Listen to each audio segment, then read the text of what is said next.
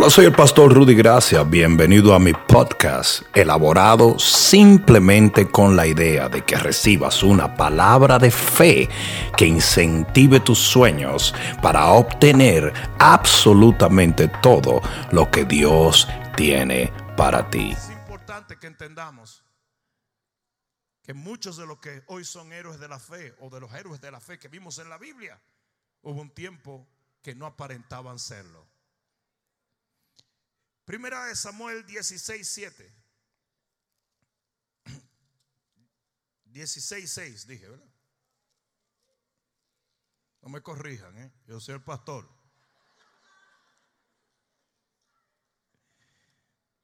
Y aconteció que cuando ellos vinieron, él vio a Eliab, está hablando del profeta Samuel, y dijo, de cierto delante de Jehová estás ungido.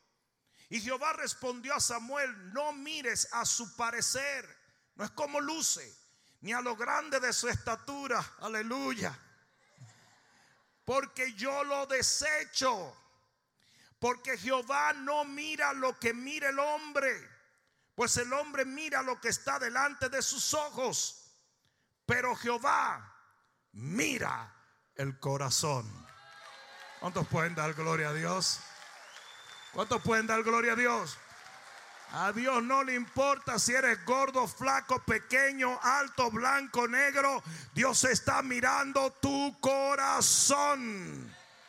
Pon la mano en ese corazón y dile, Padre, mi corazón está en tus manos. Amén.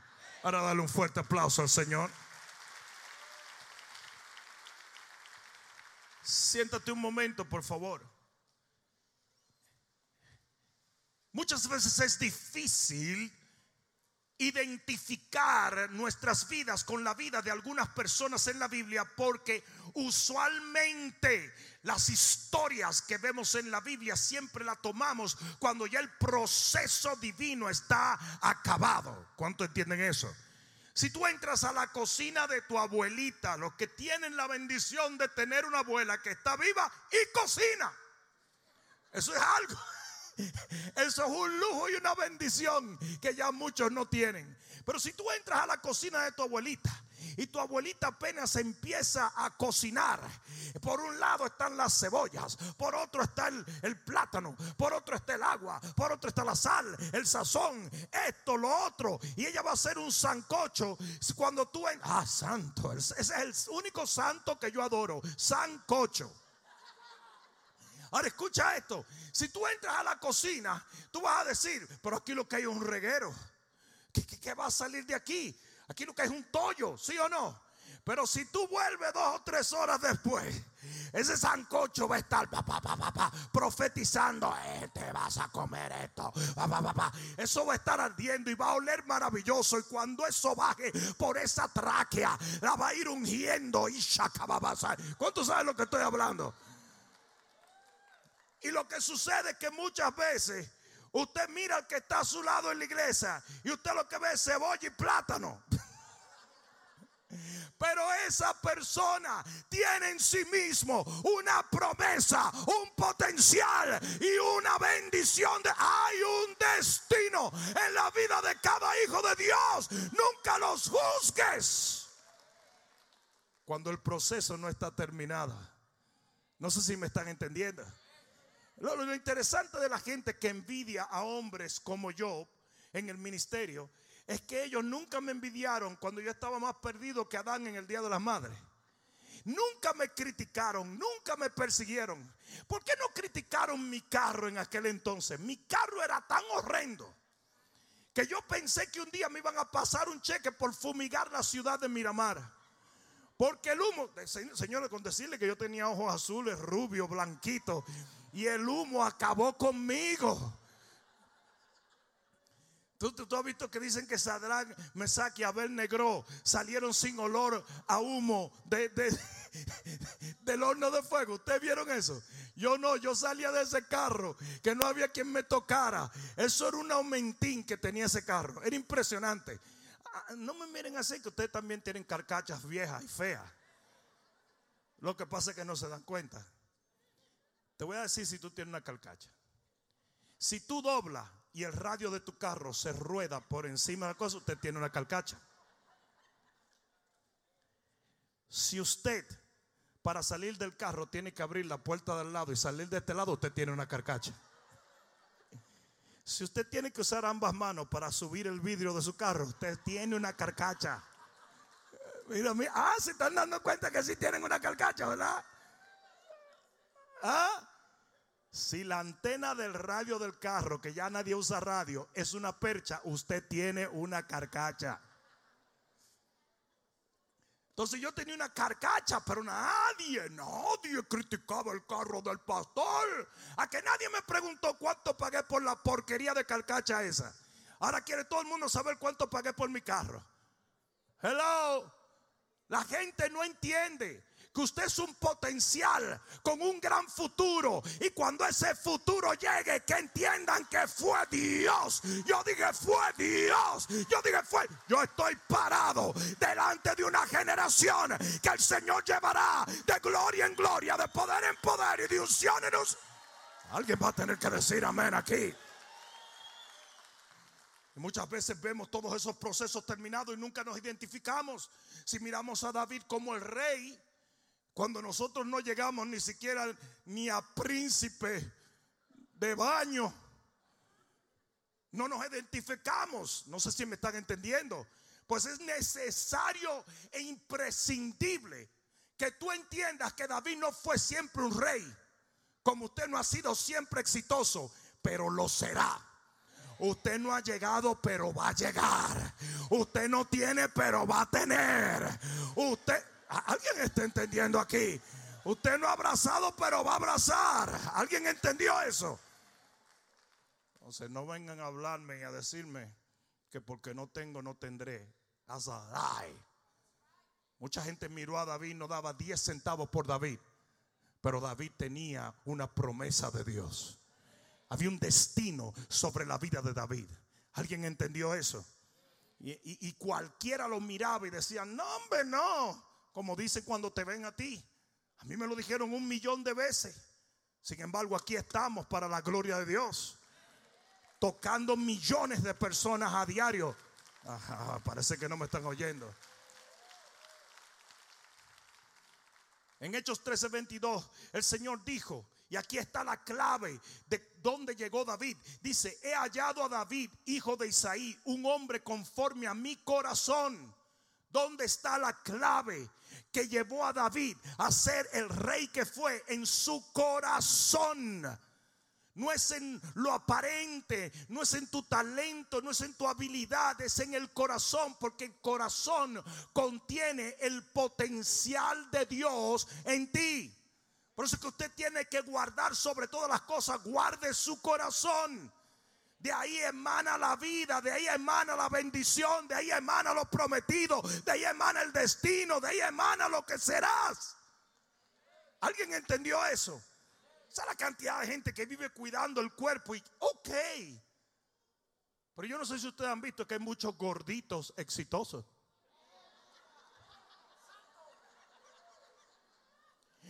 Yo no sé si ustedes han visto que los exitosos vienen en todos colores y todos los sabores. Y mucha gente enfatiza mucho en cuidar el cuerpo y eso está bien. Pero lo que tú tienes que cuidar sobre todas las cosas es esto. Es esto. Es esto. Porque ahí está el potencial. Yo dije, ahí está el potencial. Ahí está lo que te llevará de lo que eres a lo que serás. ¿Alguien está entendiendo eso? Y la clave sobre David es que era un hombre de acuerdo al corazón de Dios. Era un hombre que tenía virtudes divinas en su corazón. Y si usted aprende, y óigame bien, y es la única razón por la cual el Espíritu de Dios me da esta palabra para ponerla delante de ti. Si usted aprende a reventar y a explotar ese potencial que está ahí adentro, nadie podrá detener el éxito de su asignación en la tierra. Porque si te lo puedo decir, hay mucho, hay un lugar, y lo dije la semana pasada, hay un lugar donde yacen canciones que nunca se escribieron, mensajes que nunca se predicaron, obras que nunca se realizaron, negocios que nunca se hicieron, y es el cementerio. El cementerio está lleno, repleto de gente que nunca fue lo que debió ser. Simplemente porque no pudieron explotar el potencial que había en su corazón. Usted tiene que entender que you got it, but you got to make it work. Oh my God. Mira, salió en Pit English. Se lo traduzco. Que you got it, but you gotta make it work. Usted lo tiene. Dios se lo dio. Usted tiene talentos y habilidades dentro de usted. Usted tiene un destino, un llamado, una palabra. El profeta dijo, yo soy profeta desde el vientre de mi mami. Desde el vientre de mi mamá. Ya usted lo trae. You got it. Tú lo tienes. Pero lo que tienes que aprender es a explotar ese potencial. ¿Alguien entendió eso? Sí, la parábola de, los talentos nos enseña eso. Que Dios le dio talentos a cada uno de acuerdo a su capacidad. Pero luego les tocó a cada uno multiplicar esos talentos, explotar esos talentos. Y hubo uno que dijo, ay no, yo voy a guardar el talento porque el Señor Jesús me dio mala fe, tú sabes. Esa es la gente que no tiene fe. Esa es la gente que no se atreve a tomar un riesgo de fe. Ustedes, quieren que yo le diga una cosa. Ustedes quieren que yo le diga, no hay una cosa más paralizante que el temor. Ustedes saben que los demócratas andan diciendo que Donald Trump debió meterse en un sótano como se metió eh, eh, eh, la carabela de Joe Biden. Y él dijo, pero es que la vida es un riesgo. Yo no me puedo trancar. Y todavía va al hospital y comienza todo el mundo a decir, se va a morir, se va a morir. ¡Catatán! A los dos días, aquí está ahí. Para que gocen. Y, y se volvieron locos. Oye, pero dijeron hasta mala palabra, las noticias dijeron mala palabra porque le dio tanta cuerda. Y mira lo que sale diciendo Trump. Sale diciendo, no tengan miedo, hombre. Eso es mojiganga. Yo tengo setenta y pico de años, aquí estoy mal.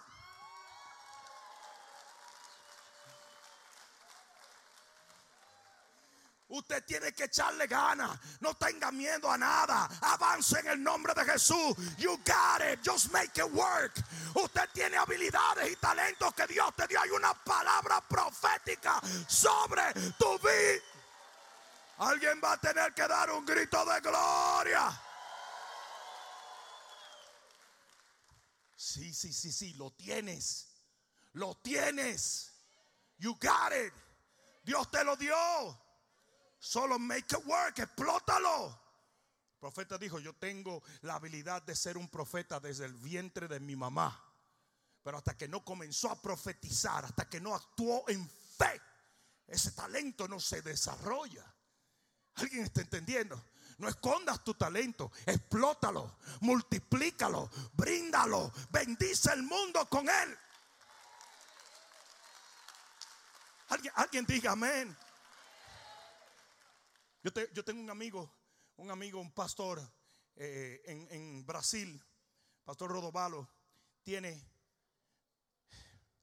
un millón de miembros en su iglesia. Sí, lo oíste bien. Lo oíste bien. Un millón. El hombre no canta. Pero sus CDs son los de más venta en todo Brasil. Porque el tipo graba un CD, no pega una nota ni con coquí. Pero le dice a los miembros, ustedes le quieren hacer un favor a su pastor, compre cada uno tres CDs. Y se hace el número uno la misma semana que sale el CD. Yo voy a empezar a cantar ranchera, pero ya. Y ustedes preguntarán, pero pues ¿por qué un hombre que tiene un millón de, de miembros y ha predicado el Evangelio, que de paso es un científico cuántico también? Dice, ¿para qué un hombre tiene que hacer eso? Porque si yo tengo un talento yo lo voy a usar a favor del reino del cual me lo dio. Usted no puede morirse y enterrar sus talentos porque un día le vamos a tener que dar cuenta a aquel que nos los otorgó. ¿Alguien entendió? Y después de todo yo prefiero fallar haciendo algo que fallar no haciendo nada. Dile que está a tu lado, eso es para ti. Por lo tanto, las siguientes virtudes son virtudes que David sacó de su corazón, expuso y que lo llevaron a su máximo potencial de asignación. Cuando tú veas a una persona exhibiendo estas virtudes divinas, tú puedes estar seguro de que van a lograr marcar su generación. Alguien debió decir amén. Yo dije, alguien debió decir amén. Y quizás tú ves a un joven o ves a un hombre o a una mujer que todavía no ha llegado a ser mucho, ¿verdad? Pero cuando lo ves exhibiendo estas virtudes, ya tú sabes hacia dónde va. Yo hablaba de, yéndonos a lo secular, de cómo Hilo me dijo que Pitbull salía en el barrio de ellos en Hialeah a vender cassettes. Y Hilo me dijo, cuando yo conocí a ese tipo, cuando, cuando yo agarré un cassette de eso, eh, yo dije, este va a ser grande, un día lo vamos a ver en televisión. ¿Por qué? Porque él exhibía una conducta diferente a muchos. Y hoy yo te he venido a decir, trayéndolo al plano del reino de Dios, hay cosas en tu vida que cuando usted la planta en su vida y la desarrolla, lo llevan de gloria en gloria, de poder en poder, de gracia sobre...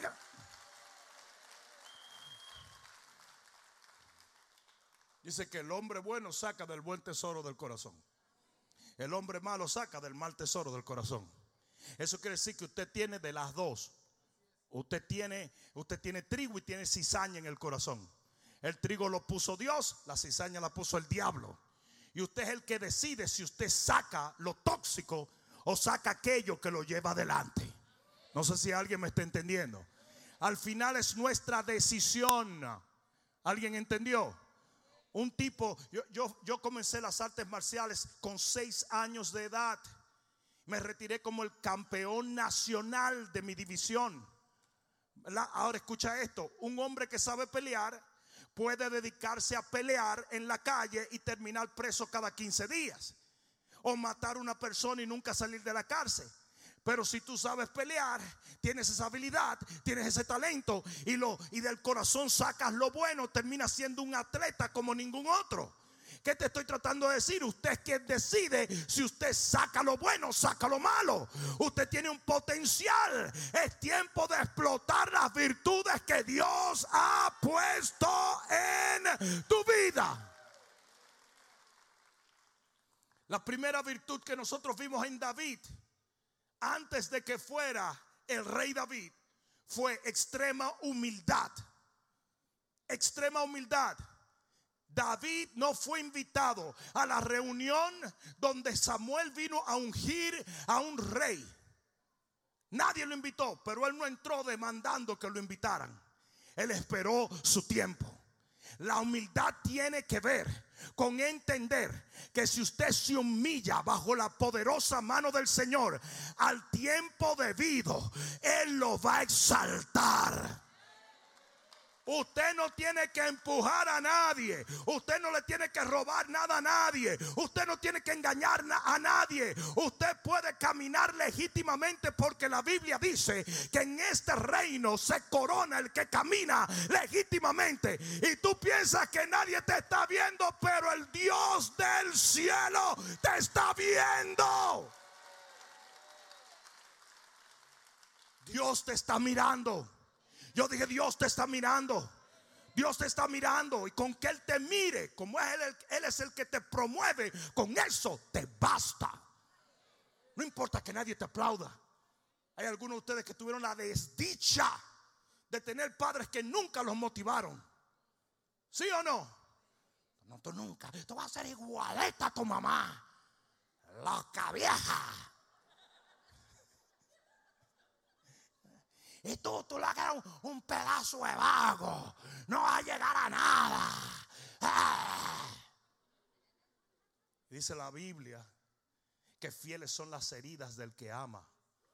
¿Sabes lo grande que es tener a la persona que más ama, como tu papá o tu mamá, arruinar tu, tu, tu, tu alta estima, tu, tu autoestima más bien? Es horrible. Sin embargo, tú has entrado a un reino donde tienes que borrar y desechar todo el que te aplaude o no te aplaude, porque esta es una audiencia de uno solo y es del Rey de Gloria.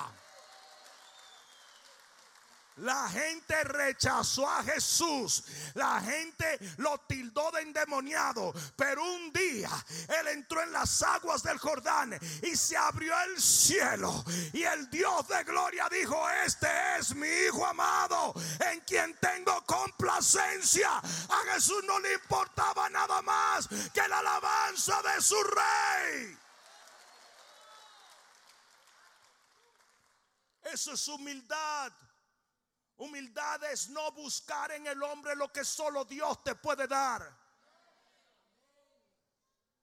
¿Alguien escuchó esto? No te hagas camino por ti mismo. Deja que sea Dios quien lo abra. Oh, oh, pero es que no me están tratando bien. No es tu tiempo. Es que no me están abriendo. No es tu tiempo. Eso fue lo que pensó David. Si no me invitaron es porque no es mi tiempo. Si no me aplaudieron, no me reconocieron o no me respetaron es porque no es mi tiempo. El que confía en Dios lo entiende. El que todavía vive batallando en la chuleta nunca lo va a entender. Porque yo voy a hacer que a mí me respeten. O yo voy a hacer que a mí me... No vas a conseguir nada. Lo único que vas a conseguir es que la gente te deteste. El respeto se gana. No se batalla ni se pelea. ¿Alguien entendió eso? Cuando no te den la posición, cuando no te abran la puerta, cuando no te coloquen en el primer lugar, es que no es tu tiempo. Y usted tiene que tener la humildad para esperar su tiempo. Porque tan cierto como que el día es día y la noche es noche. De repente Dios le dijo, manda a buscar al que queda. Y dijo Samuel, tráiganme el último. Y entró allí y lo ungieron como rey. Porque tu tiempo llega, tu día llega. Eso lo ha prometido Dios. Pero no te lo va a dar el hombre, te lo va a dar Jehová. Alguien diga amén. A mí nunca se me olvida, y quiero que nadie malinterprete lo que voy a decir, por favor. Pero a mí nunca se me olvida la primera vez que yo fui a la asociación de pastores aquí en Miami, que el señor Alberto Delgado me sacó de la, de la, asociación. Porque el pastor Roberto Coyoca quería que yo diera unas palabras para que los pastores me conocieran. Yo apenas llegaba a la Florida y Alberto Delgado dijo, aquí no va a hablar nadie. Así es Alberto. Aquí no va a hablar nadie que no sea parte de los... Cállese y váyase de ahí. Y yo era un muchacho, mano, eso a mí me mató. Yo salí por ahí todo frustrado. Yo dije, ya me voy a retirar del ministerio. Eh, el ministerio más corto de la historia. Años después, me hago muy amigo de Alberto. Él me invita a predicar a la asociación de los pastores. Cuando yo me subo ahí arriba, estaba repleto, habían venido de todos sitios. Cuando subo ahí arriba, le digo, tú me sacaste de una reunión, Alberto. Y se reía el malvado. Obviamente es un buen amigo mío, lo, aprecio, lo respeto y lo amo. Pero es interesante que mi tiempo llegó. Y tu tiempo va a llegar también. Será mejor que alguien diga amén. La segunda cualidad que vemos en David antes de que él sea el rey fue servicio. Digan servicio. Óigame bien, la Biblia dice que Moisés estaba guiando las ovejitas de su suegro Jetro. ¿Oíste? ¿Oíste? Tú mismo, el de la gorra, eh, eh, oíste. Dice que Moisés en total y absoluta devoción a su suegro, en total y absoluta obediencia y temor temor garrafal, dice la traducción iraní, temor de ser decapitado. Dice que iba cuidando las ovejas de su suegro amado, llamado Jetro. Perdone que se me fue la onda, tú sabes. Pero tengo que entrenarlo porque ya la cosa está por cocinarse, ya quedan días para eso. Entonces dice que iba ahí. ya estamos cerca, sí. Quítate esa sonrisa. Entonces, y el chino ese que no anda por aquí, porque él sabe que yo le voy a tirar hoy. Pero la cosa es que él iba, él iba sirviendo a su suegro. ¿Y a dónde llegó? Llegó al monte de Dios y se paró delante de la llama del Señor, que lo lleva a ser eventualmente el gran patriarca. Porque cuando tú le sirves a Dios, el Señor te lleva mediante ese servicio a una... Parece que no me están oyendo. En Hechos capítulo 6, Esteban era un cocinero. ¿Oíste? Era un cocinero. Trabajaba en el Sega Café del grupo de los Hechos. Era un cocinero. Y dice que allí donde estaba cocinando, de repente los apóstoles lo escogen y el hombre comienza a hacer milagros. Mucha gente no sabe que Joel Osteen no era el predicador de su familia. Todos los demás hermanos predicaban. Él lo único que hacía era que editaba el programa de su papá y le escogía la ropa todos los domingos a su papá. Y él fue el que quedó con el manto y hoy, es, y hoy es pastor de una de las iglesias más grandes de los Estados Unidos. Y mucha gente no entiende que la clave está en el servicio. ¿Alguien está entendiendo eso? Eliseo era un aguatero. Lo que hacía era llevarle agua al profeta Elías. Ah, no, pero ustedes dicen, ay, le llevaba agua para que bebiera. No, no, no, también para lavarse las sentadillas. Le llevaba agua para lavarse los pies, para quitarse el grajo, el cicote. ustedes lo glamorizan todo. No, era un aguatero. Y a veces estaban en partes del desierto donde él tenía que caminar millas con dos cubetas. ¿Me están entendiendo? No era algo glamoroso. No sé si me están entendiendo. Era un trabajo de esclavos. Él era el que le lavaba los pies al profeta cuando el profeta iba a entrar a profetizar. Y esos pies estaban todos cascarachosos. ¿O tú te crees que había crema pons ahí? Tú cachado si era caminando en chancleta en un desierto. Ese tipo le hacía así a cualquiera y lo cortaba de lejos. Y él era el que le lavaba los pies. Pero ¿saben por qué hoy en día no hay más promoción? Porque no hay más servicio. La gente tiene que aprender a servir hasta que Dios sea el que promueva. oigan los trabajitos que David tuvo antes de ser famoso. Te lo digo. Primero, ovejero. El tipo cuidaba ovejas. ¿Tú sabes lo grande que era eso? ¿Tú sabes lo solitario que era un trabajo de ovejero? Lo segundo, músico. Pero no músico como que él era Van Halen que se murió ahora en estos días. Porque algunos a lo mejor creen que él era un rockstar. No. Era una música de fondo como en los cruceros. No, no, no era muy glamoroso la cosa.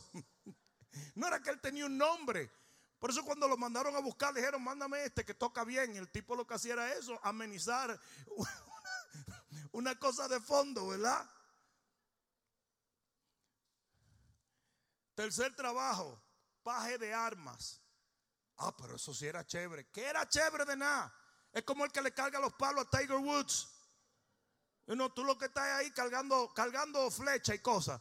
Y, de paso, ustedes saben bien que si se arma un él era el primero que le iban a dar.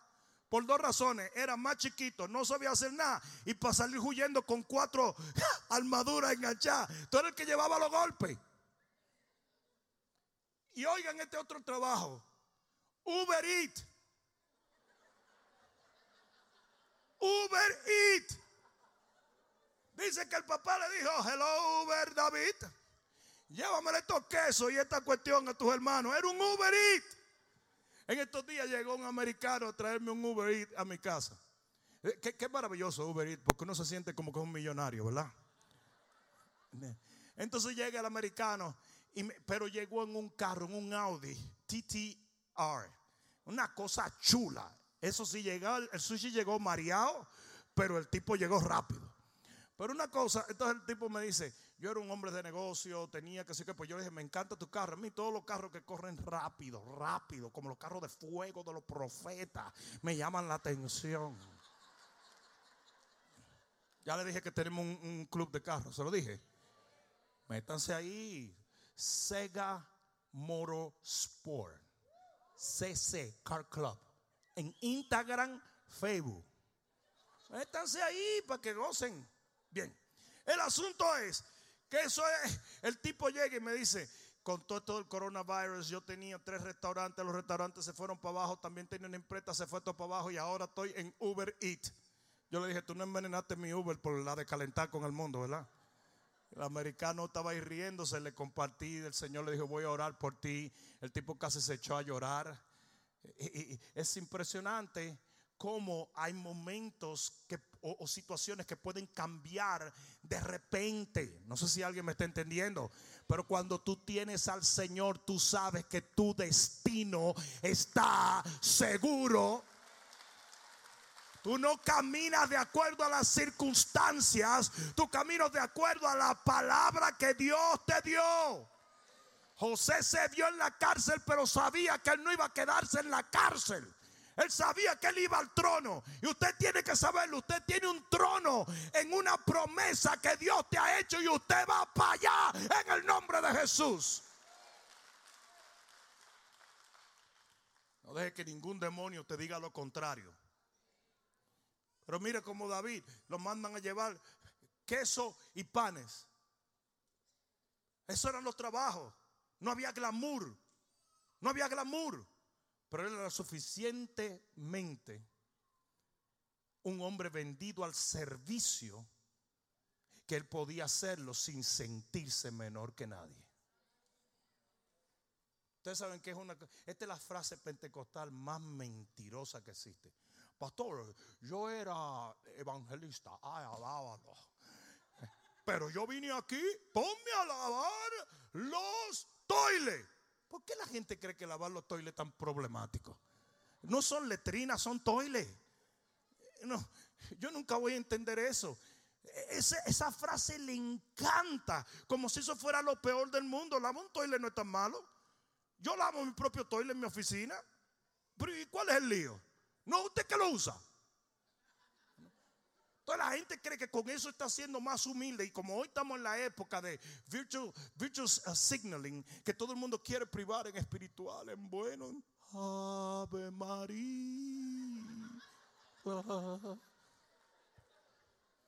que tenemos los Lebron diciendo que todo el mundo es racista y él es un negro con 6 billones de dólares. You know? es, es una tontería. Todo el mundo quiere privar en santo y que la gente lo aplaude.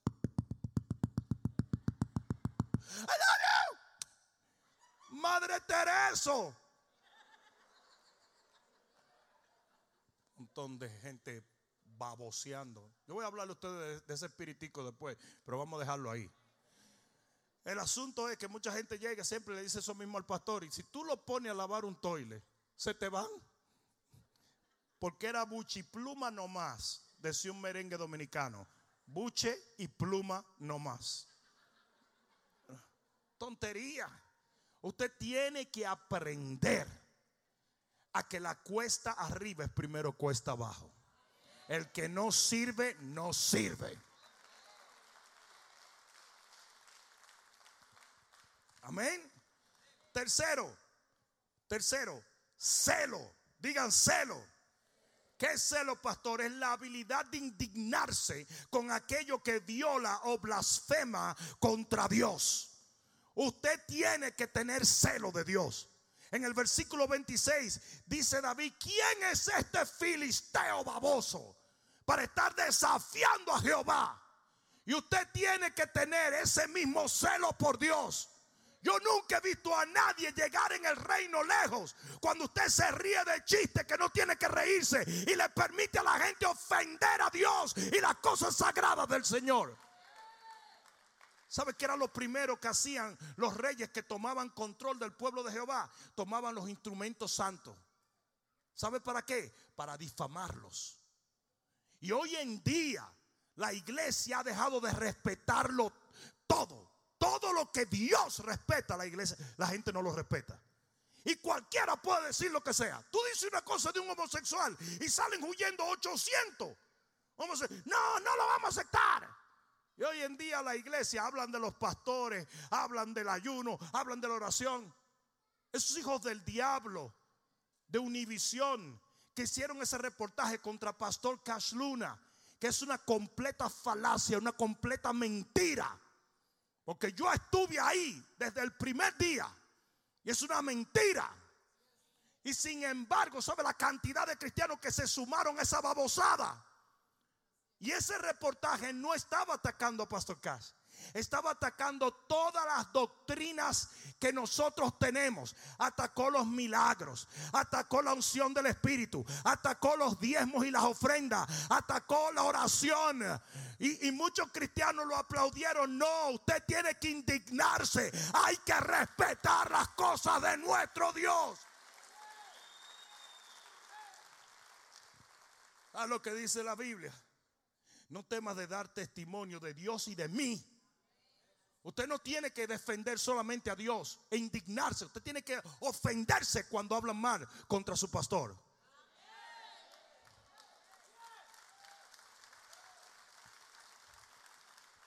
¿Sabe lo que yo saldría a hacer si una persona dice algo en contra de este ministerio? Yo saldría a, aclarar y a defenderlo. Pues lo tienen que hacer todos ustedes. ¿Sabe lo que pasaría si los cristianos nos comenzamos a descalentar cuando alguien se cruza de la línea? Que no se cruzan más.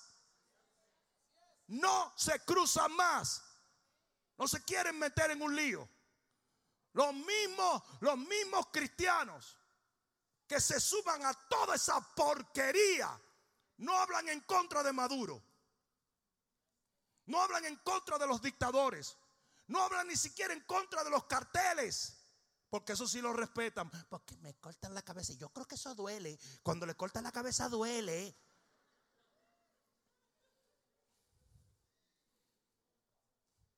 Por eso yo sé que todo. Eh, eh, eh, si el pastor Cacho hubiese sido de verdad un capo de la droga, los cristianos no hablan de él.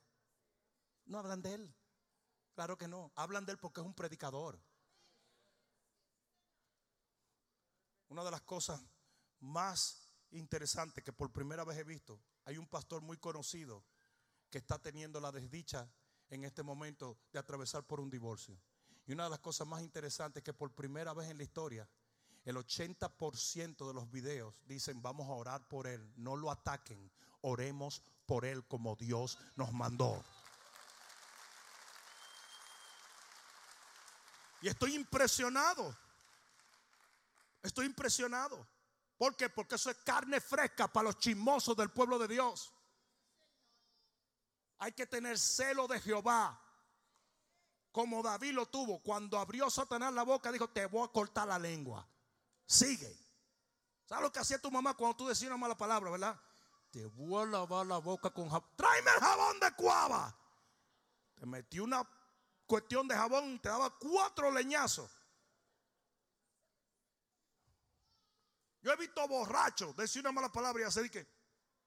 Porque el trauma es tan grande de los golpes que le daban cuando decía una mala palabra. Y usted tiene que enseñarle a la gente, no, no, no, no, no. Usted respeta mi iglesia. Usted respeta la palabra. Usted respeta a mi Señor. Usted respeta a mi pastor. Usted respeta. Freco, atrevido. Los otros días hablaron del demonio este de George Soros en la televisión y todo el mundo comenzó. No se puede mencionar ese nombre, que un viejo decrépito endemoniado que pronto muere. Un hijo del diablo que financia todas las guerras y todos los movimientos subversivos de nuestros países. Y cuando hablaron de eso, todo el mundo salió a defenderlo. Pero cualquiera puede decir cualquier cosa de un pastor o del evangelio o de la iglesia evangélica y los mismos evangélicos aplauden. That's a shame. No. Absolutamente no. Tenga celo. Yo dije, tenga celo. Faltarle respeto al Espíritu Santo. Faltarle respeto a la palabra de Dios burlarse de la oración, burlarse de lo que hacemos.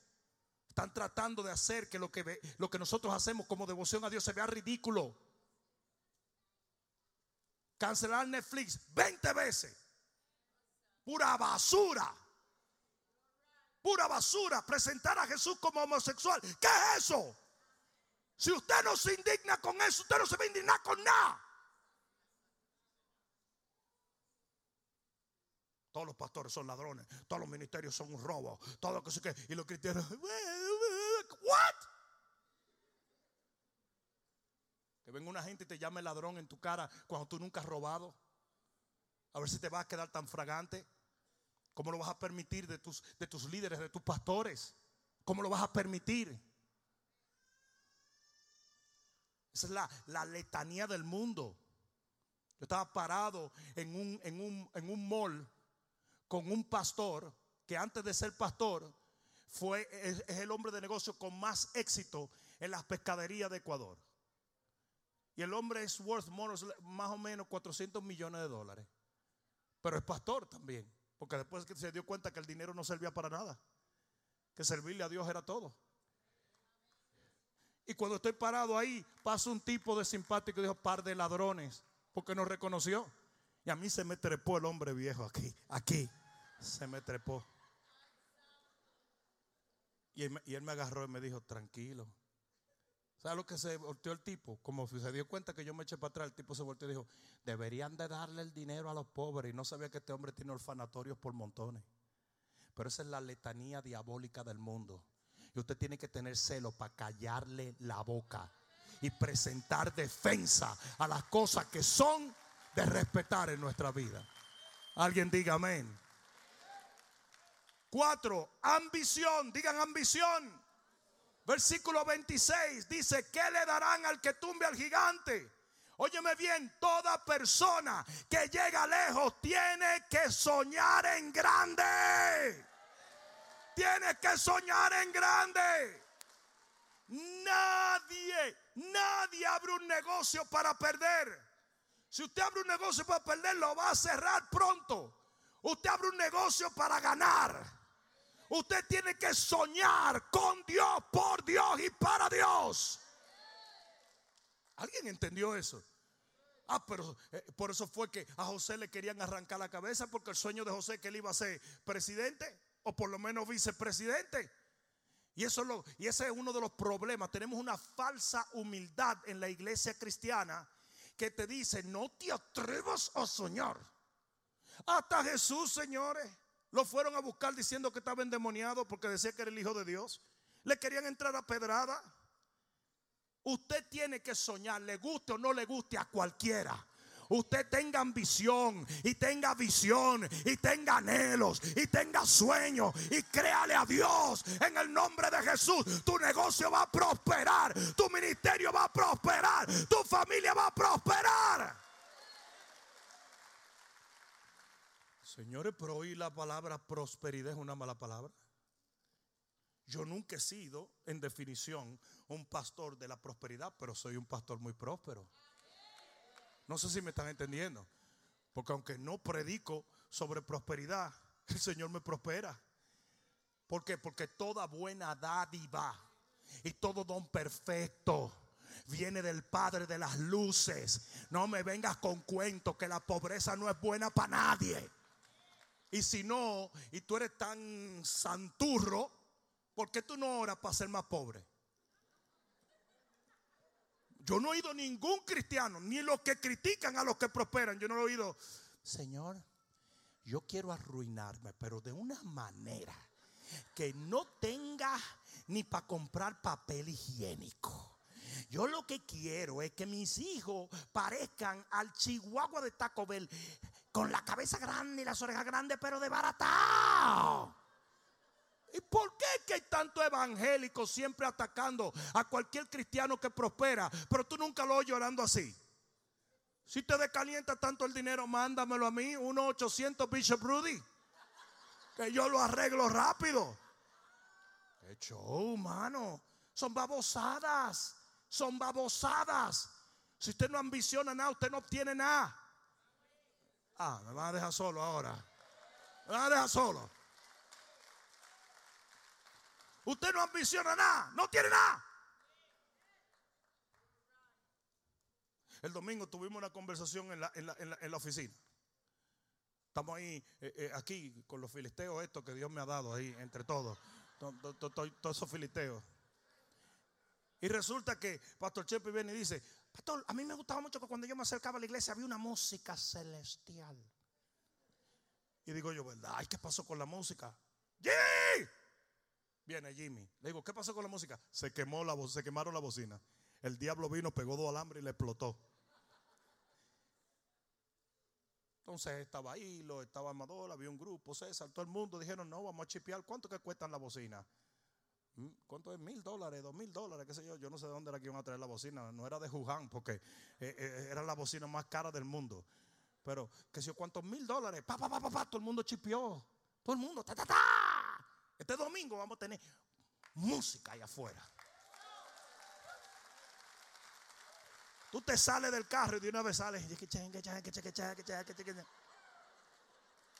Ya cuando usted entra por ahí hasta la cadera le duele. Ay, Dios mío. Claro. Claro. Pero ¿sabe lo que vieron? Oh, no está bien. Las bocinas se rompieron. No importa. Ponemos a la hermana Gurupalva a cantar en una esquina con un pandero y una guira abajo del palo de allá. Ay, ay, ay, ay, ay, Jesucristo. ¿Qué es eso? Yo, yo, yo estaba, eh, cuando estábamos en la 441, yo estoy en mi oficina, me dicen, pastor, hay un pastor buscándote. Y yo estaba en ese momento metido en oración porque yo quería cambiar todas las sillas de la iglesia. En aquel entonces eran 80 mil dólares. Eso eran todos los cuartos y tres pesos más. Todo el dinero era la deuda externa de mi país. la cosa es que yo, yo quería cambiarlo, eran 85 mil. ¿Te acuerdas, Jaime? Teníamos las azulitas, ¿verdad? Que los niños endemoniados comenzaron a meterle eh, cosas. Y sí, sí, porque sí, porque para ustedes no están endemoniados, son murciélagos. La mujer que vino y dijo, mi hija está endemoniada. Y Jesús dijo, ve, así es que a mí me gusta. Malvados muchachos. Pero mira esto, los niños comenzaron a hacerle hoyo con los, con los lápices a la silla. Eso lo entretenía. Y yo oí que de unos cojines de silla de iglesia que tú le metes y cuando saca se cierra otra vez. Yo dije, pero este es Wolverine, que se sana el mismo. Esto es como Wolverine, el de cosas. Yo dije, esto es una cosa imposible eran 85 mil dólares. Y yo estoy orando por eso. Y vuelve otra vez. Pastor, ¿qué dice ese pastor que lo anda buscando? Que no se bata, que no hable con usted. Dígale que venga. Entra el pastor y me dice, mire, pastor Rudy, yo quiero pedirle un favor, no lo voy a quitar mucho tiempo. Usted sabe que yo sé que usted está ocupado. Pero mire, yo lo que quiero es, yo tengo una iglesia en tal sitio. Y nosotros usamos en nuestra iglesia para sentarnos cajas de galletas. Yo lo único que le voy a pedir es que le diga a todos los hermanos de la iglesia que traigan cajas de galletas para yo llevarme toda esa caja de galletas a mi país para que se sienten los hermanos adorando. Yo quería haber tenido una caja de galletas ahí para darle con la misma caja en la frente hasta que la galleta se le marcara aquí. Me dio una pena horrenda, terminé ayudándolo de otra manera, obviamente lo quería matar en realidad, para serle honesto. Pero cuando él se fue ese día, yo seguí orando y me dijo, ¿ves? Él tiene el mismo Dios que tú pero no tiene la misma ambición que tú. Él quería latas de galletas, nosotros queríamos sillas elegantes y la tuvimos. Amén. ¿Por qué tú crees que el Señor le dijo será hecho de acuerdo a tu fe? lo que tú quieres. ¿Cuántos se acuerdan? ¿Cuántos se acuerdan una de las preguntas más raras que se hizo en la Biblia? Cuando vino Bartimeo el ciego y le pregunta a Jesús, hello, y él dice, ¿qué tú quieres que yo haga? Pero ¿cómo va a ser? Tú no ves que soy ciego. Ah, pero Jesús quería que le dijera, porque Bartimeo le hubiera querido decir, Señor, yo no soy así muy cosa, déjame tuerto. Con un ojo que yo tenga para enfocar bien, yo con eso tengo, ¿verdad? O le hubiera dicho, mira Señor, yo no soy muy ambicioso, déjame visco, así lo veo todo doble. O el barbarazo hubiese llegado donde Jesús y dijo, no tengo la fe para que Dios sane mis ojos, pero Señor, tengo un callo de madre aquí en la esquina. ¿Por qué tú crees que Jesús le pregunta algo que es obvio? Porque será hecho de acuerdo a tu fe. Si usted no ambiciona nada, si usted no desea nada, si usted no quiere nada, usted no obtiene nada, sueña, anhela, cree, busca, pide, Dios te lo da, Dios te lo da, Dios te lo da. Aleluya. Yo dije, aleluya. Si la mujer que necesitaba el milagro de aceite hubiera ido donde otro profeta, como dice un puertorriqueño, se hubiera chavado. Porque no todos los profetas pensaban así. No todos creían así. Imagínate que esa mujer hubiera dicho, se van a llevar a mis hijos, necesito un milagro. Y hubieran dicho, conformidad. Resignación. ¿Está bien? Tú tienes tu muchacho en tu casa y los míos se lo van a llevar. Una galleta ahí. Yo te digo que el peinecito deberíamos de volver a buscarlo. ¡A! Todos los milagros en la, en la Biblia pasaron porque alguien no se conformó. Alguien fue lo suficientemente ambicioso para pedir algo más de lo que tenía. Hello. Y si no, busqué el mensaje que prediqué hace días. La virtud de la inconformidad. Algo por ahí va la cosa. De uno de mis predicadores favoritos. Cinco, rapidito. Una virtud que David tenía antes de llegar a ser lo que fue, fue selección. Digan selección. Y mira a qué me refiero. En el versículo 28 viene Eliab, el hermano de David, y le dice, tú eres un sinvergüenza. Yo conozco tu corazón. Todo lo estás haciendo mal. Y dice que David le dijo, no es esto mero hablar y dice que se fue donde otra gente, donde otro grupo. Y le preguntó qué es lo que van a dar al que derrote el gigante. Y le dijeron lo que tenían que decirle. Usted tiene que ser selectivo con la gente que se junta. Anda con sabio y sabio serás. No te juntes con gente amarga que te amarga. Santo Dios. El otro día yo vi un hermano, es el tipo que yo más gozo en mi vida. Y de repente llegó con una cara como de plátano majao. Y yo le dije, ¿qué te pasa? No, estoy bien. ¿De dónde vienes? Oh, no, de Starbucks. ¿Con quién estabas? Me dijo, con el pastor tal. Le dije, ahí es. Te pegó la cara de bautizado en agua de limón. Ese otro pastor es el hombre más negativo que existe. Es la persona más... Es como, es como una cucharada de sal. Yo lo veo venir en un sitio y digo, Señor, el rapto ahora. O yo mismo me mato. O viene por mí o voy para allá.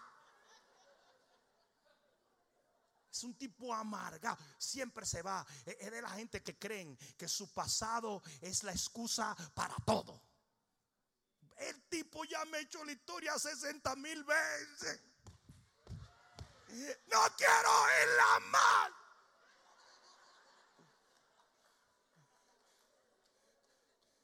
Ah, ah, ¿Tú has visto alguna vez una película que tú terminaste odiándola? Todo en la película salió mal. Se murió el protagonista. Se cayó todo el mundo. El camarógrafo se suicidó. Imagínate que te la hagan ver 60 veces. Es una tortura china. Este tipo me ha hecho ver la película de su desgracia y de lo que pasó y de por qué soy, soy rebelde porque el mundo me ha hecho así. Ahora, ahora, yo recuerdo los tíos míos, los tíos míos se rajaban a oír canciones de amargue. Cien canciones, un millón de recuerdos.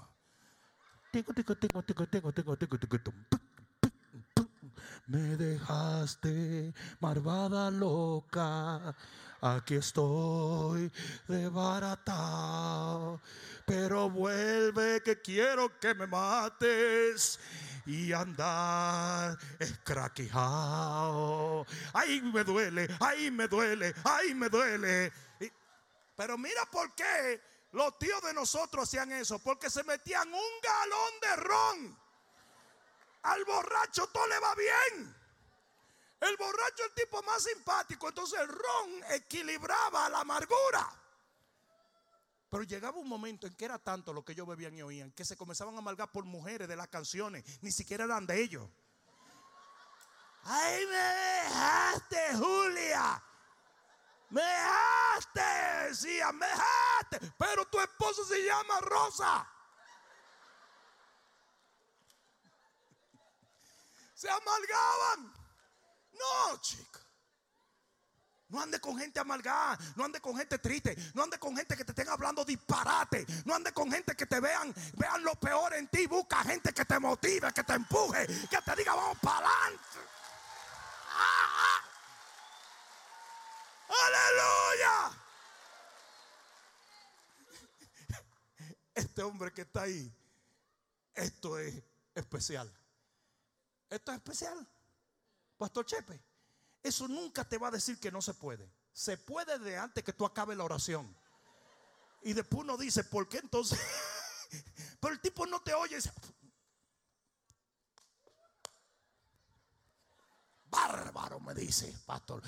Eso va a ser un golazo. Che, pero yo no he acabado de decirte, pero va a ser un golazo. Tú siempre estás metiendo golazos. Así este tipo. Me encanta, brother. Me encanta. ¿Por qué? Porque cuando tú vienes a ver, tú estás metido en un lío y triunfas en un área. Porque eso es así. Todo obra para bien para los que aman al Señor.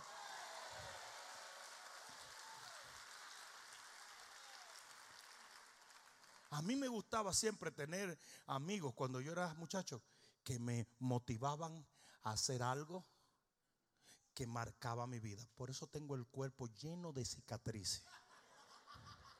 Mi vida fue marcada por todos sitios. Pero eso sí, yo le estaba contando hoy a Chris, estaba contando hoy, que agarramos y nos robamos una camioneta Ford en un campo de un tío mío que era coronel, que los coroneles de mi país le encantaba dar golpe.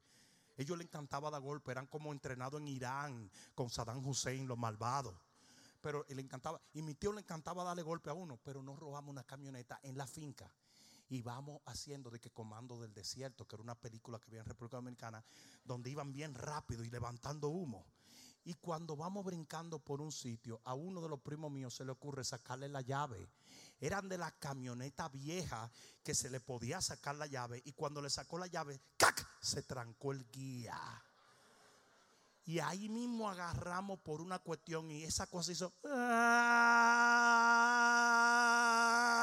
y todo iba bien. Te una coquillita hasta que se trayó con una mata. Nos partimos, pero nos descuartizamos. Dios mío, el ojo mío quedó aquí. Aquello fue imposible. Yo con mi nariz aguileña, mira, mira. Y en aquel entonces en Colombia no tenían los especiales de hoy. El asunto es, señores, que nos fuimos caminando para allá. Ya mi tío había llegado a la finca. Y ahí fue que yo me apreté. Entonces yo comencé a, caminar como Walking Dead. Eh, para ver si mi tío me tenía misericordia. A ver si decía, que eso nunca te lo va a decir un familiar tuyo adulto en Santo Domingo. Bueno, por lo menos no te mataste, ya, aprendiste tu lección. Eso de americano blanco, esa cuestión. Eh, eso no es. Eh, los papás dominicanos y los tíos te daban golpe con el golpe. O sea, ellos te quitaban la pierna que ya estaba rota y te daban con la pierna en la cabeza. Yo llego todo guañingado donde mi tío. Él dice, ya me dijeron. Y el tipo se quita la correa. Pero la correa de las pistolas y eso, de, militar, le quita la pistola. Yo dije, es un balazo que no va a dar. Y al él poner la pistola, la sacó de la correa y la puso ahí. Yo dije, por lo menos vamos a sobrevivir esta. Y ese tipo agarró esa cuestión y comenzó.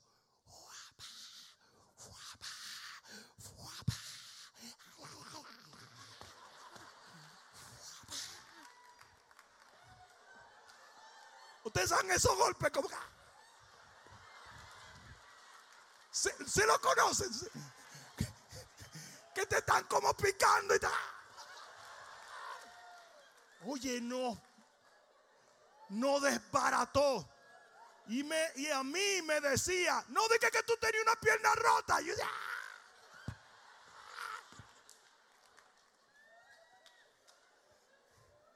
Después así, montense ahora mismo en el carro.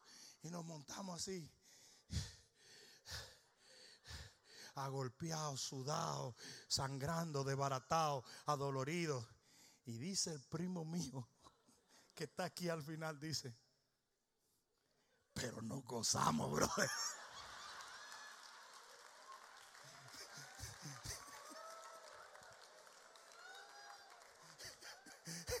Lo peor fue que yo dije, sí, la verdad que sí. Eso no nos lo va a quitar nadie. Como dicen, lo comido y lo bebido, nadie te lo va a quitar. Y ustedes están riéndose ahora por eso. Yo no sé cómo caímos ahí, pero agarra eso. A mí me gustaba ese tipo de primo.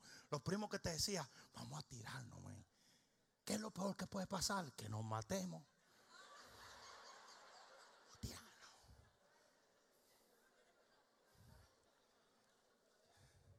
Sé selectivo. Busca gente que te impulse, gente que te diga vamos para adelante, gente que te diga creo en ti, gente que te diga se puede. Como alguien diga amén. Dice que un buen amigo, un buen amigo, te incita a hacer cosas locas. Pero el mejor amigo es el que está en la cárcel sentado contigo porque la hizo a tu lado.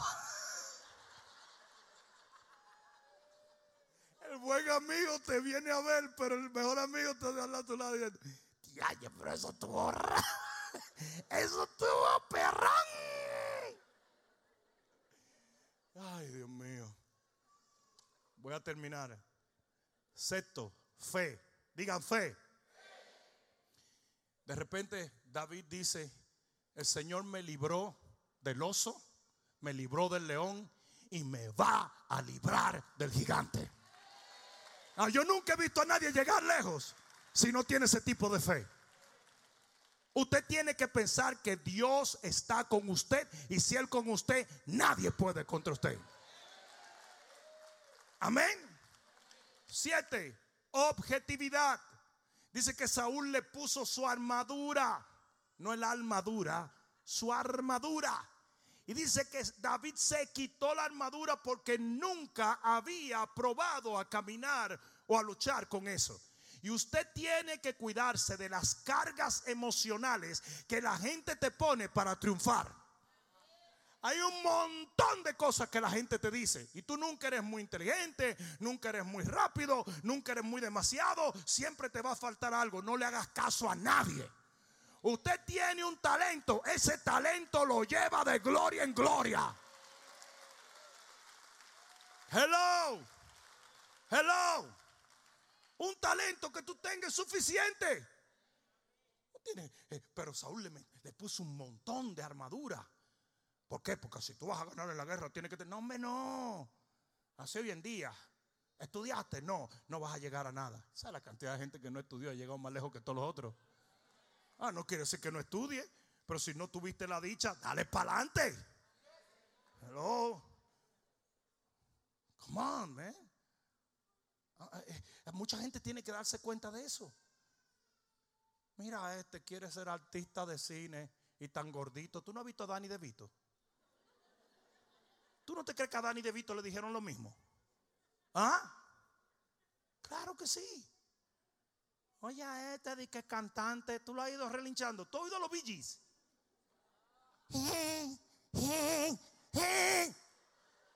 ¿Tú sabes por qué Michael Jackson no hubiera podido hacer eso en República Dominicana? Porque un papá dominicano lo mata a golpe. Cuando Michael Jackson hubiera hecho, ¡au! ¡Pau! Usted es pato, eh.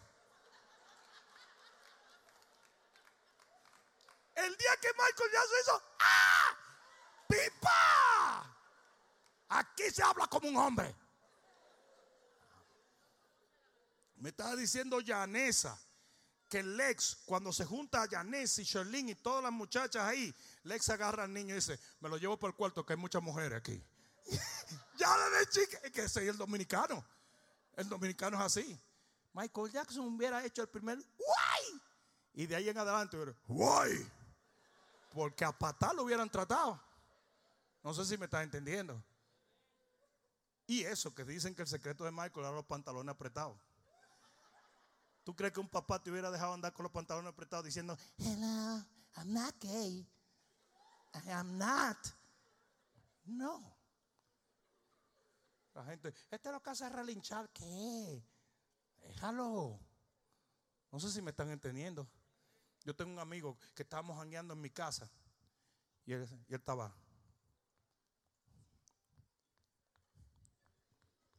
Le digo, bro, ¿qué tú estás haciendo, man? Me dice, bro, tengo un primo que es merenguero y le estoy componiendo un merengue. Digo, ahora eres escritor, baboso. Me dice, él me dice que si le escribo un merengue y se pega, me va a dar un bojote cuarto. Y yo diciéndolo, eso es disparate, tu primo es un loco, es un borracho. ¿Qué tú tienes ahí? ¿Qué tú me vas a salir ahora con, querida? No, me dijo, oye, oye, Cabalán, cabalán, con chévere camina como chévere mató a su tía. Cabalán, cabalán. No le estoy mintiendo, señores. No le estoy mintiendo. No le estoy mintiendo. Yo le dije, tú eres la porquería más grande literaria que hay en este país. Pasaron yo no sé cuántos meses. Prendo un día la radio. Cabalán, cabalán, con chévere camina como chévere mató a su tía. Cabalán, cabalán, con chévere camina como chévere mató a su tía. ¡Ay, Dios mío!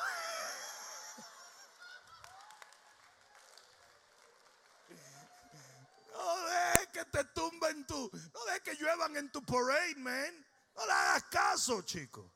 No le hagas caso. Yo tengo una prima que es una negrita, pero una negrita india color teléfono. Y me dijo a mí que iba a ser modelo. Y yo le dije, pero ¿qué es eso, chica? Es verdad que tú eres flaca y alta, pero es por desnutrición, le dije yo. No es como que tú eres flaca y alta. Señoras y señores, está en París, en Vogue. Y ni me habla. Y está igual de fea, pero cara. En Vogue, I'm not joking. Se lo estoy diciendo en serio. En Vogue. Aquí había un muchachito, un dominicanito. Me dijo, quiero ser artista de cine. Denzel. Denzel en la pared un golpe a ver si se... Pues quieren que le diga una cosa. En Nueva York, él es el artista de, de, de Bumblebee, de los de lo cosas, apellido Lendeberg. Sí, él es el artista. Era de aquí, de la iglesia. Se convirtió aquí. Subió para Nueva York y es un artista de cine muy aclamado. Y nunca me ha llamado el malvado.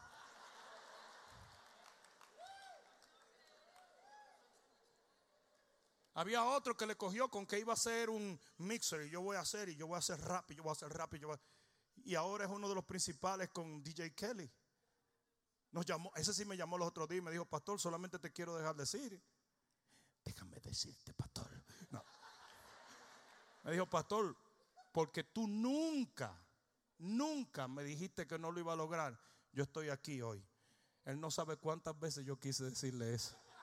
Y, y el Señor no me lo permitió. No se rían, chicos, que ustedes son iguales. Termino con esto. Ocho. Era ocho, ¿verdad? Ya, termino con esto. La octava cosa que tú ves en David antes de ser el rey David era un sentido de destino. Un sentido de destino. Dice que cuando lo miró Goliat, dice que lo vio en poco y le dijo, ¿quién tú te crees que eres? Y él le dijo, yo, yo soy el enviado de Jehová. ¿Alguien está entendiendo? Y tú sabes lo que nunca puede faltar en alguien que llega lejos en Dios. Que usted entienda que es su destino llegar a ese lugar. Y que no haya demonio, que no haya Goliat, que no haya gigante que lo saque de esa mente. Usted nació para hacer lo que Dios ordenó que usted haga. Y lo que Dios ha ordenado se va a cumplir. Le guste al diablo. Alguien va a tener que dar un grito de gloria aquí. Es más, ponte de pie y dáselo bien fuerte. Aleluya. Aleluya. Nunca Nunca yo he dudado de mi destino. Ni por un minuto, ni por un segundo. Siempre supe lo que Dios tenía para mí. Siempre. ¿Sabe lo que la gente me pregunta? Me pregunta mucha gente, pastor, ¿y alguna vez soñaste que tu ministerio iba a tener una influencia internacional y vas a tocar tantos millones de personas? Le dije, claro que sí. Claro que sí. Yo supe que era un profeta desde el vientre de mi mamá. Un día me fue revelado un día me fue revelado y no, no, no, no, no, no todo el mundo tiene que tener el mismo llamado, pero en cualquier cosa que Dios te llamó a hacer, lo vas a lograr porque es tu destino y nada lo puede parar.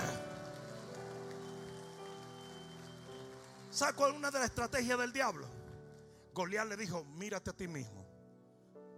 Dijo, tú vienes a mí con palos. Y David le dijo, mm, mm, yo vengo a ti, pero en el nombre de Jehová de los ejércitos. No, ustedes me dirán, ¿cuándo habló David con el Señor? Eso ya estaba dentro de él. Él tenía un compás, una brújula que le estaba indicando hacia dónde iba. No sé si alguien me está entendiendo. Es importante que todos ustedes entiendan de una vez y por todas que Dios tiene un plan. Y que ese plan necesita de que tú tengas un sentido de destino para que se cumpla. No sé si alguien me está entendiendo. No permitas que el enemigo te desenfoque. No permitas que el enemigo te, haga sentir inadecuado. Tú no fuiste llamado porque eras el más adecuado. Tú fuiste llamado porque a Dios le plació.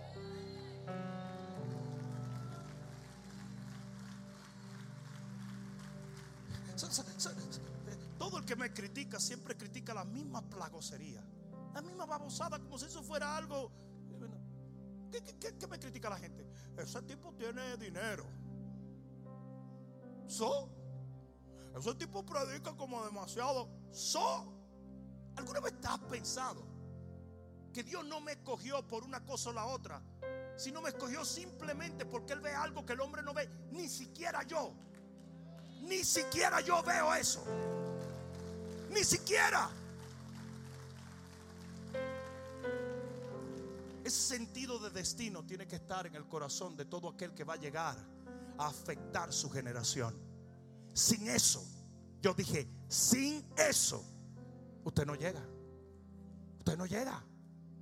Usted tiene que sentir en su corazón que el destino de Dios es alcanzable y que Dios te está encaminando a ello. David nunca tuvo duda de ello. Yo dije, David nunca tuvo duda de ello. Las dudas te las quiere poner el enemigo. Que tú mires tus, tus, uh, ¿cómo se dice? Shortcomings. Que tú mires tus inhabilidades. Para que basado en tus inhabilidades tú digas, bueno, pues debe ser que el Señor no quiere que yo... ¿Qué te crees tú? ¿Que fue porque eras el mejor? No. Él te escogió porque Él es el mejor.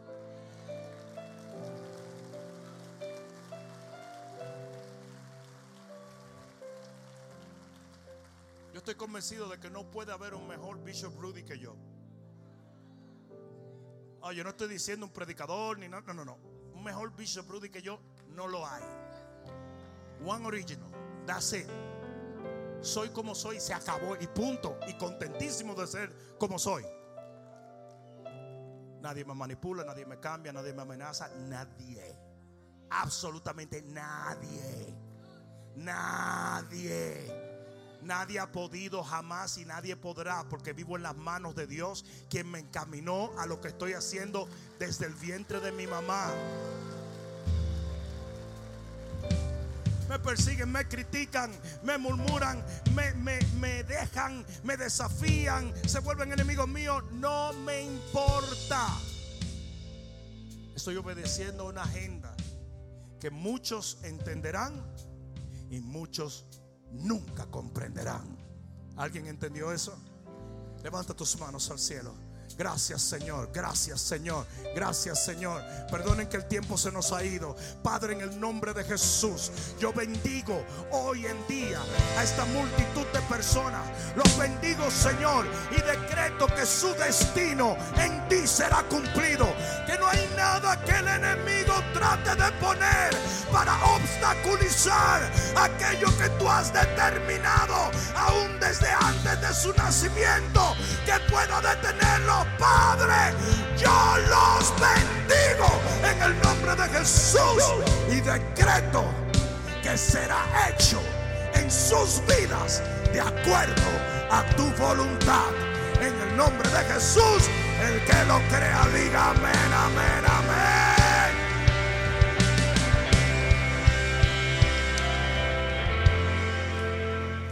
Cierra un momento tus ojos.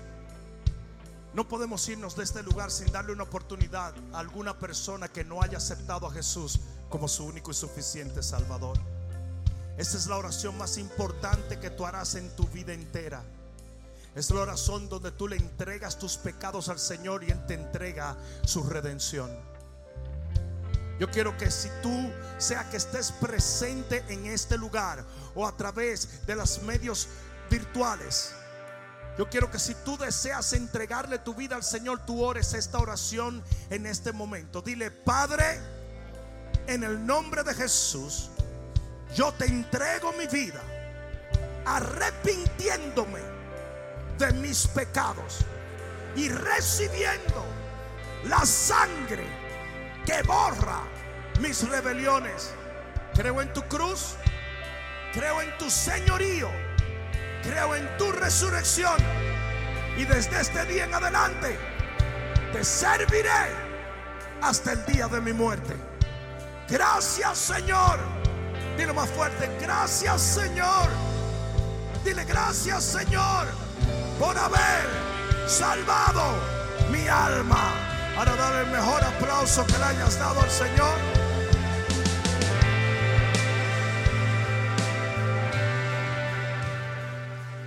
Si tú acabas de recibir al Señor, levanta tu mano. Solo queremos saludarte, solo queremos saludarte. A ver, acabas de hacer esta oración por primera vez. Levanta tu mano. Dios te bendiga, joven allá. Dios te bendiga, mi amigo. Dios te bendiga allá detrás. Dios te bendiga, mi amigo. Bienvenido al reino de los cielos. Dios te bendiga. Denle un fuerte aplauso a ellos.